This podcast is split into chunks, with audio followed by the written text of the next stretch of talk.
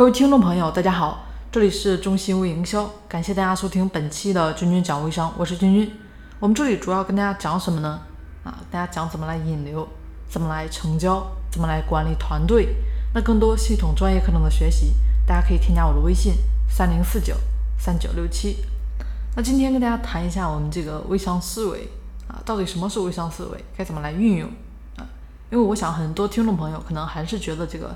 技巧方法比较重要啊，其实如果非要说的话，肯定是思维比这个技巧更重要了。为什么呢？我们肯定要想到啊，肯定是这个思维方式决定我们做事情的方式了嘛，对不对？那最终这个结果啊，做事的这个结果是不是也有这个思维方式间接决定了呢？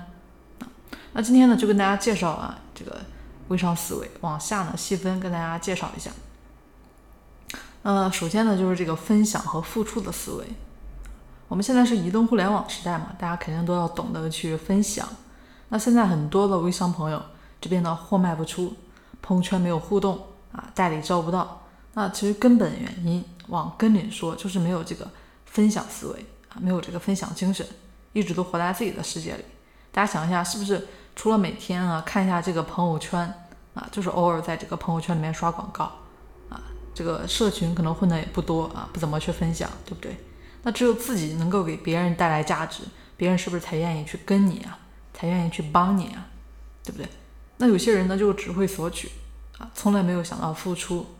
大家仔细想一下，为什么那些舍得发红包的人，招到的代理也多，客户也多，资源也多呢？本身根源呢，就是这么一种付出思维啊。希望大家能够有这个意识。那其次呢，就是这个社交思维。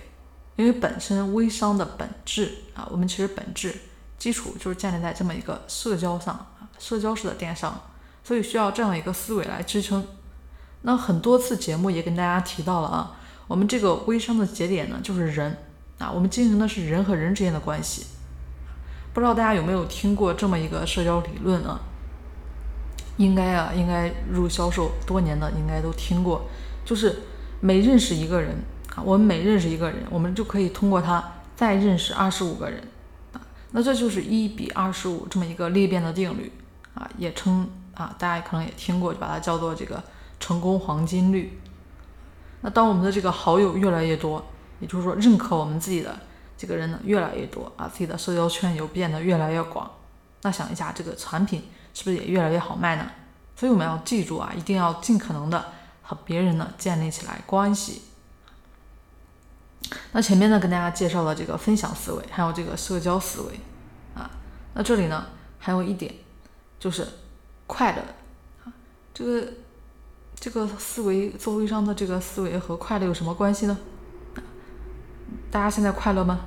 啊，在微商里啊，咱们普遍大家喜欢的人啊，一般都是每天比较快乐积极的人，啊，没有人会喜欢跟一个整天这个愁眉苦脸，对吧？大家愿意和他一起玩吗？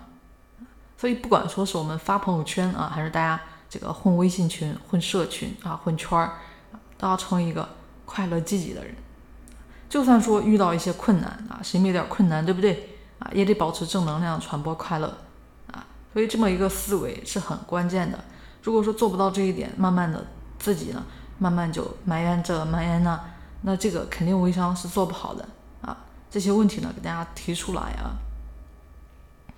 那还有一个啊，也是今天呢跟大家说的最后一个，说多的话大家怕记不住啊，就是这个营销思维啊，营销思维。那这一点大家可能也都听过，就是我们说的做微商啊，或者说做销售，很多时候就是卖自己，营销自己。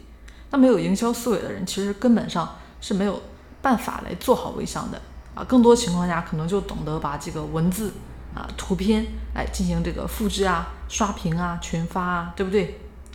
那我们说坚持啊很好，但是呢，更多情况下能够灵活的坚持，大家注意了吗？很多时候有些人是坚持，没错，但不是让大家死板的坚持，灵活的坚持，灵活坚持的微商才是能够做好微商的啊。所以呢，我们这个营销思维要有，要学会包装自己，营销自己，对吧？甚至说啊，适当的炒作，借助关系都是可以的啊。那说到这个营销思维，这里面和它相连很重要的一点就是这个媒体。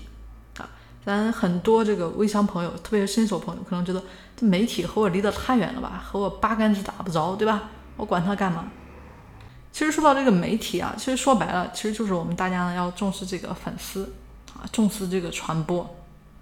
那现在很多吸粉呢，啊，除了大家说的这个通过各种的一个方法啊，然后来吸粉，那还有一个啊特别流行的就是这个自媒体思维，也就是说的打造这个个人 IP，那自己呢就把自己当做一个媒体嘛，对不对？人人皆为自媒体。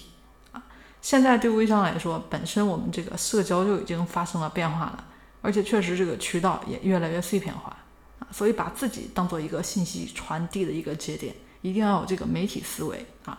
这里呢不跟大家讲复杂了，先跟大家说到这里啊。如果大家想知道更多的啊微商思维进行系统的一个学习，大家可以添加我的微信三零四九三九六七。如果今天的节目对大家有帮助的话啊，那当然是最好了。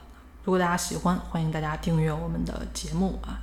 好，我们本期节目呢就跟大家先说到这里，祝大家的事业越做越好，我们下期节目再见。